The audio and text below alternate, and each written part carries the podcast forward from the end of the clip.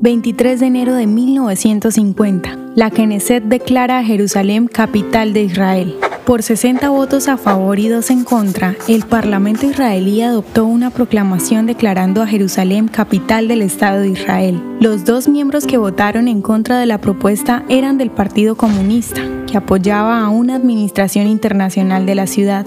La proclamación declaraba que con el establecimiento del Estado de Israel, Jerusalén se convertiría una vez más en la capital.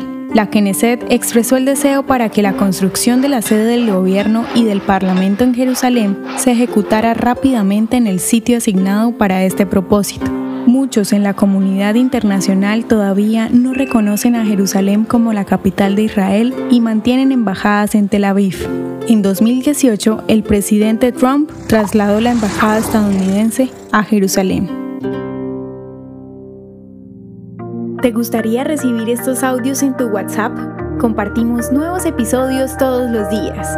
Suscríbete sin costo alguno ingresando a www.hoyenlahistoriadeisrael.com. Hacerlo es muy fácil. También puedes encontrarnos como arroba hoy en la historia de Israel en Instagram, Facebook, Spotify y otras plataformas digitales. Comparte este audio para que otros conozcan más acerca de Israel. Este proyecto es realizado por Philos Project. El contenido original de hoy en la historia de Israel fue provisto por el Centro para la Educación sobre Israel.